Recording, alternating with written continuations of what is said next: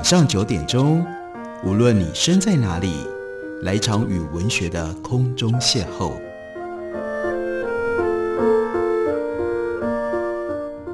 杨照谈书，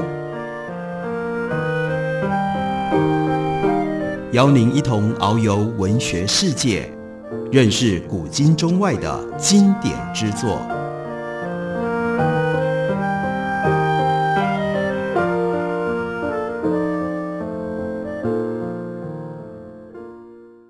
位听众朋友，大家好，欢迎收听杨照谈书。本节目以台北广播电台 FM 九三点一，每个星期一到星期五晚上九点为大家播出。我是杨照，在今天的节目当中，要为大家介绍的，这是一位本行是政治的哲学研究者、政治哲学家，英国的 John Gray，他所写的一本书。不过这次他要写的不是政治哲学，而是一个稍微轻松一点，但是仍然不失。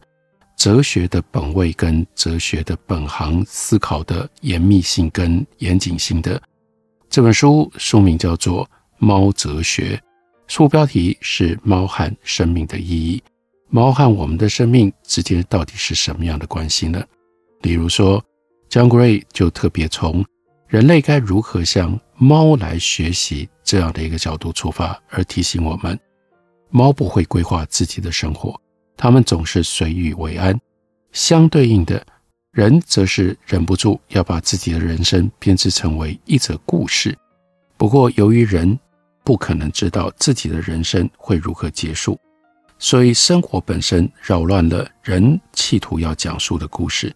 终究，人还是跟猫一样，随着偶然而过活。人和其他动物不一样的地方，在于人会为遥远的未来预做准备。借由农业跟工业，人不再那么样依赖季节跟天气的变化，而且呢，人的寿命变得比以前更长，但是人的生活方式却仍然是脆弱不已的。许多人似乎颇有信心地认为，过去几百年来发展出来的现代文明会长久的存续，尽管气候变迁，还有像新冠肺炎这种全球性的疫病，正在造就一个不同于以往。也比以往更加危险的世界，人类无疑的依照这种想法、这种信念的话，我们总会找到方法，设法适应。不过，我们并不清楚这些调整的本质。今天存在的这种社会，在未来会以不一样的形态延续下去吗？还是过去的社会制度，例如说封建制度啦、奴隶制度啦，会重新兴起而受到新科技的维系吗？没有人知道。人类生活在地球上的未来，就和我们死后的世界，如果真的有死后世界的话，一样的不可知。有一些现代思想家想象社会可以重建，好让人类获致他们认定自己应得的那种幸福。但是 John Gray 要特别提一个人，这个人呢，对这种愿景抱持着怀疑的态度。那是谁呢？那是十八世纪的英国小说家、传记作者，还有。很特殊的身份，他是重要的英语词典的编撰者，那就是 Samuel Johnson。他是一七零九年出生，到一七八四年去世。Samuel Johnson，他的父亲是书籍的商人，出生的时候他身体很衰弱，大家认为他活不了太久。他在人生的早年有脸部跟身体抽搐的情况，所以有一些传记作者认为他患有。妥瑞氏症候群，他经常负债，而且总是处于缺钱状态。他念的是牛津大学，但没有学到太多的东西，也没有拿到学位。他在一七三五年，他二十六岁的时候，娶了一位好友的寡妇作为他的妻子。他的好友是 Birmingham 的有钱商人，名字叫做 Henry Porter。那于是 Samuel Johnson 的太太，他的全名。就变成了 Elizabeth Tatty Porter，她比 Samuel Johnson 大了二十岁。他们的恋情当然不被看好，也让 Samuel Johnson 周围的朋友大感惊讶。不过他自己认定这就是一个爱情的结合，这场婚姻非常的融洽，一直维持到这个太太她在一七五二年去世为止。这个太太她资助 Samuel Johnson 成立了一所学校。但这项创业尝试以失败收场。Samuel Johnson 在这个之后就一直是四处撰稿谋生的作家，但是他只要提到 Tatty，他的太太，他的语气里面总是充满了感激和柔情。Samuel Johnson 跟法国的重要的文学家写蒙田随笔的蒙田，他们都是忠实的爱猫人，所以为什么会在这本书里面特别提到他们？Samuel Johnson 他会步行到镇上干嘛呢？为了特别去买 oyster，因为他的黑毛猫叫做 Hodge，喜欢吃牡蛎，也会在 Hodge 生病的时候呢，买结草来缓解他的痛苦。另外，Samuel Johnson 也和蒙田一样备受忧郁所苦，只是他的频率跟他的严重程度都高于蒙田。有一种信念认为，思考最佳的人生道路就能够达到幸福。对此呢，Samuel Johnson 是明白的表现，嗤之以鼻啊。Samuel Johnson 相关有一部重要的传记经典作品，那就是他的好朋友 James Boswell 所写的 Samuel Johnson 的传记。在书里面引用了 Samuel Johnson 的信，他写给 Boswell，告诉他说：“人生不长啊，我们绝对不应该把太多的时间花费在思索该怎么度过这一生。”怀着审慎的心情展开的思索，接下来用精明的分析，在经过漫长的考虑之后，得出的必然是偶然的结果。依据正当的理由，而在未来的各种生活形态当中做出选择，所需要的特殊能力，他非常明白地说，是上帝根本就没有赋予我们的。所以不要想这件事情，这根本就是 beyond you，这不是一般人类所具备有能力可以做的事。Samuel Johnson 他在一本书《The History of rosslas Princess of Abyssinia》，这是他一七五九年所出版的一本书里面阐述了这个观点。这本著作原来的书名很简单啊，叫做《人生的选择》，内容是一则寓言，讲述阿比西尼亚，也就是今天的伊索比亚，他这个国王的儿子呢。离开自己所居住的叫做快乐谷这个地方，跑到别的国家去。在那个之前呢，Rasselas 就是这个阿比西尼亚的王子，他不晓得世间的邪恶，他居住的家乡只有和平跟美，这是一个人间乐园。他对这样的生活逐渐感觉到厌烦不满，他想要知道为什么。然而他所遇到的人都不快乐。他遇到的有智慧的智者也没办法告诉他，应该要如何可以得到幸福跟快乐。那他是不是还应该继续坚持这项追寻呢？陪伴他踏上这趟旅程的诗人朋友叫做 Imla，就跟他说明为什么追求幸福其实是追逐幻象。Imla 回答说：善与恶的噪音多样，而且充满了不确定性，经常相互交缠。备受各种关系所区分，又深受无法预见的偶然所影响。因此，如果有人想要依据无可辩驳的偏好理由来修正自己的处境，必然就只能够终身一直不断地询问跟思索。这位诗人说：“只有极少数人能够过自己选择的生活。每一个人当下的处境都是由自己所没有预见到的噪音所造成的结果。”而且他们也不一定心甘情愿的可以跟这些原因合作，所以在故事的结尾，这就是重要的预言，那个 moral lesson，也就是 Rasselas，他就放弃追寻而回到了快乐谷。Samuel Johnson 坚信思考没有办法帮我们疏解不快乐，这也反映了他自己的经验。他终身不断的为自己的身体健康所烦恼，他有好多的不同的病症。最关键的有一种是淋巴结感染，经常由结核病引发，会造成淋巴腺肿大。因为在人生的过程当中，Samuel Johnson 他也丧失了部分的视力。在他五十几岁写下的一篇自传性短文，他把自己描述成为一个疾病产生的可怜婴儿，近乎失明。对于以写书、书写、写作为业的他来说，近视真的就是非常严重的劣势。他辛劳了将近十年，写出了一部英语词典，这同时真的很难得、很少见，也是一部重大的文学作品。他的管家 Mrs. Thrale 描述他如何在夜里俯身在蜡烛前方看书，结果呢，甚至连他戴的假发的前端都着火燃烧了，烧得只剩下底部的网子。Samuel Johnson 他是一个热切的基督徒，不过他的信仰没有为他带来平静，他总是轻易的就陷入到忧郁，经常害怕自己会失去理智。他随时带着一条铁链跟一个锁头，要求 Mrs. Thrale 在他看起来如果马上就要发疯的时候，就用那个铁链跟锁头把他给绑起来。有些人认为 Samuel Johnson 可能具备有受虐倾向，但比较可能的解释是他生怕自己精神状态不稳的情况一旦广为周知，他会蒙受耻辱，甚至遭到监禁。跟他有点头之交的诗人。Christopher Smart 曾经被关进到疯人院里达七年之久，唯一的同伴是谁？就是他养的猫，叫 Jeffrey。所以 Smart 曾经写过一首非常著名的诗来颂扬这只猫。Samuel Johnson 对于疯人院的恐惧，恐怕不下于对于发疯本身的恐惧。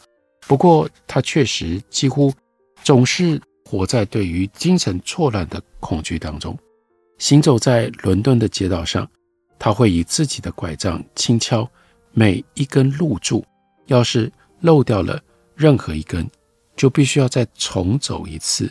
这真的是强迫症。坐着的时候，他会前后摇晃，有的时候吹着口哨，他总是不断喃喃低声自言自语，浑身上下抽搐，不论他是不是。患有妥瑞氏症，他总是是一个深深充满不安的人。对于 Samuel Johnson 和他的猫之间的关系，最重要聚焦在独处。猫非常适应独处，那人呢？我们休息一会儿，回来告诉大家。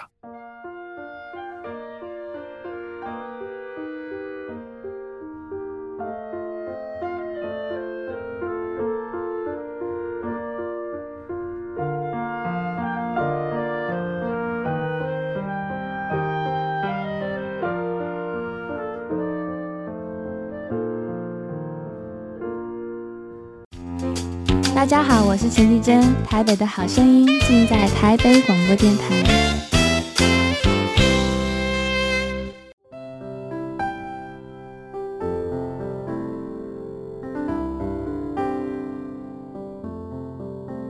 听见台北的声音，拥有颗热情的心，有爱与梦想。的电台，台北广播 FM 九三点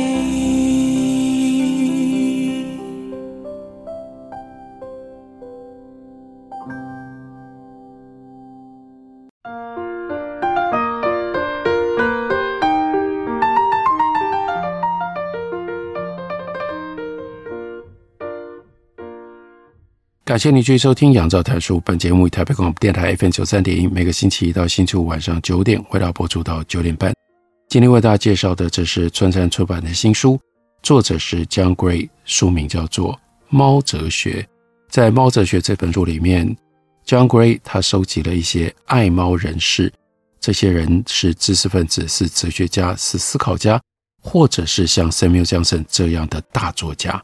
然后呢，他就从这个角度来看一下，这样的人他们跟猫如何相处，还有他们是不是从猫那里得到了些什么，学到了一些什么。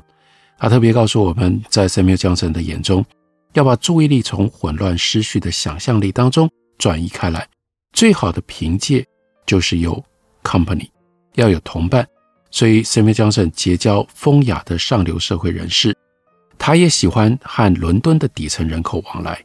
他曾经最上面跟当时的英国国王 George the Third 乔治三世谈话，但是呢，最底下他也乐于跟无家可归的乞丐聊天，有的时候还会收留这些人，让自己得以逃离。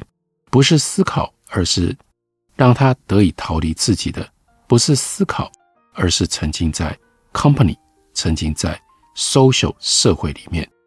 还有其他动物会无法忍受独处吗？至少猫绝对不会。在猫的一生当中，它们大部分的时间都处于满足的孤独当中。不过，它们还是能够对自己的人类同伴产生好感，也有可能可以疗愈人类无法自行消解的那种病态不安。Samuel Johnson 很欣赏自己的猫所具备的这项能力，把自己的猫叫做 Hodge 的这只猫描述为一只非常优雅的猫，确实非常优雅。Hodge 为他提供了人类同伴无法给予的东西，也就是看到了人类堕落之前的生活。他所写的《Rasselas》当中的快乐谷，那也就是十八世纪那个时代的人，他们所通称感受的伊甸园，同样是没有人能够回去的地方。书中的王子决定要回到快乐谷，可是这一部中篇小说最后一章的标题却叫做。没有结局的结局，明白显示了王子跟快乐谷都不可能恢复当初王子离开的时候的那个模样了。人只有不知道身在乐园是什么样子，你才有可能身在乐园当中。你一旦知道了，乐园就消失，就不在了。不管你多么努力的思考，都不可能让你回到乐园去，因为思考。也就是在意识上知觉到自己是寿命有限的存在体，这就是堕落。在伊甸园里，亚当跟夏娃这两位最早的人，他们就处于无知当中。他们一旦有了自觉，发现自己赤身裸体，思考自己，这就是蛇，也是撒旦给予人类最重要的真理，而且是你不能够退回去，你不能归还的一份真理。在 Samuel Johnson 这样一位十八世纪作家的心目当中，乐园，什么是乐园？乐园是一种心智状态，能够让人不必再受到自己的思维所折磨。不过，Samuel Johnson 却又知道，他的自我折磨是与生俱来的。这样一位自称疾病产生的可怜婴儿，永远不可能享有健康。他唯一能做的就是逃离自己。所以他投身在社会，让自己沉浸在其中。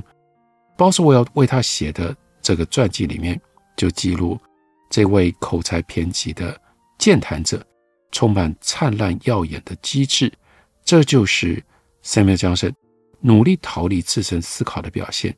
然而，Samuel Johnson 他真正需要的，就不只是转移注意力，只有他的猫同伴才能够提供他所需要的东西。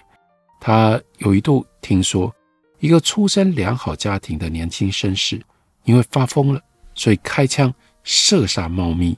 他立刻喃喃自语地说：“No, no, no, no, no. Hodge 不可以被开枪打死。No, no, no, no, no.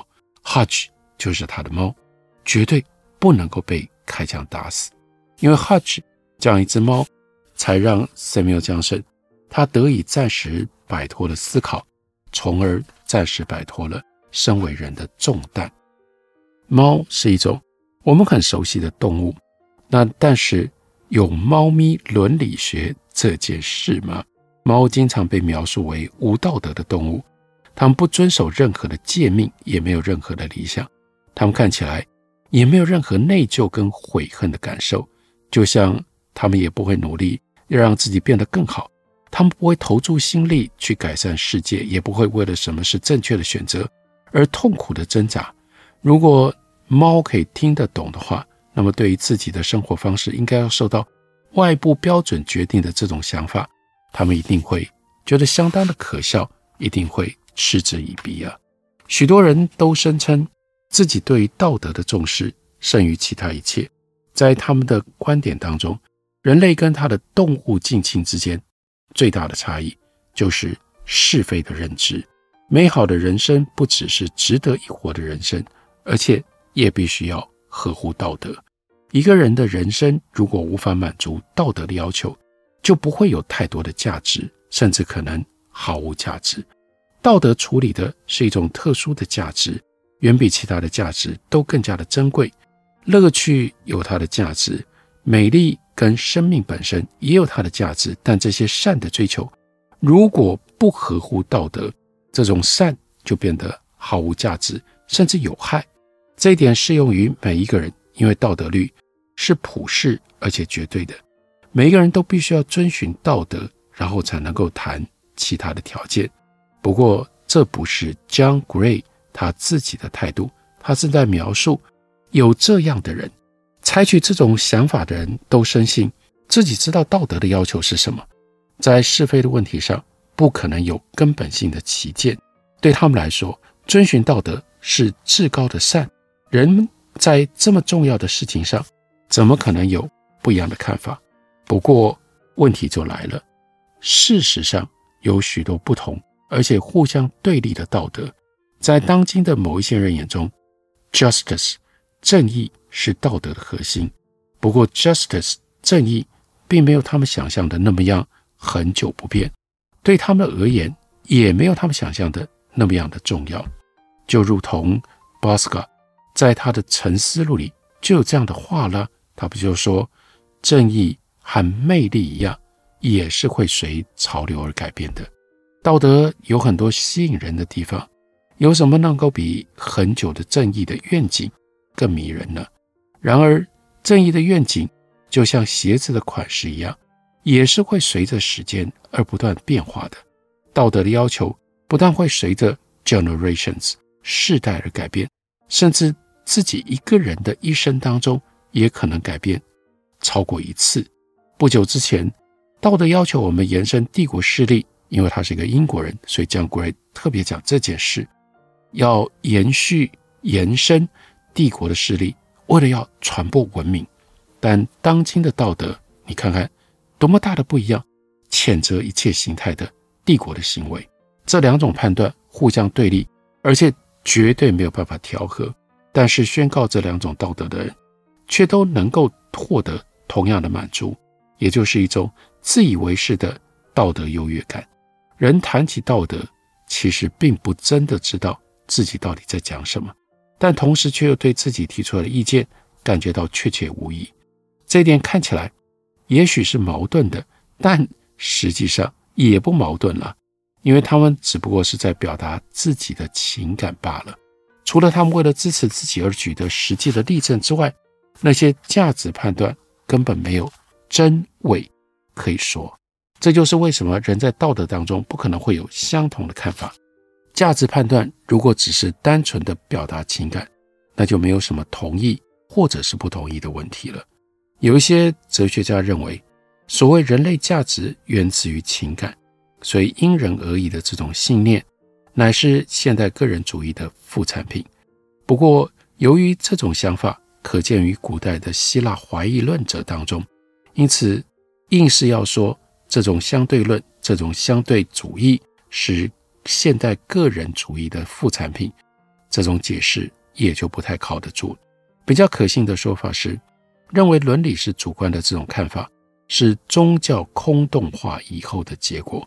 以普世定律或者是普世命令所表达的道德，其实是一神论的遗迹。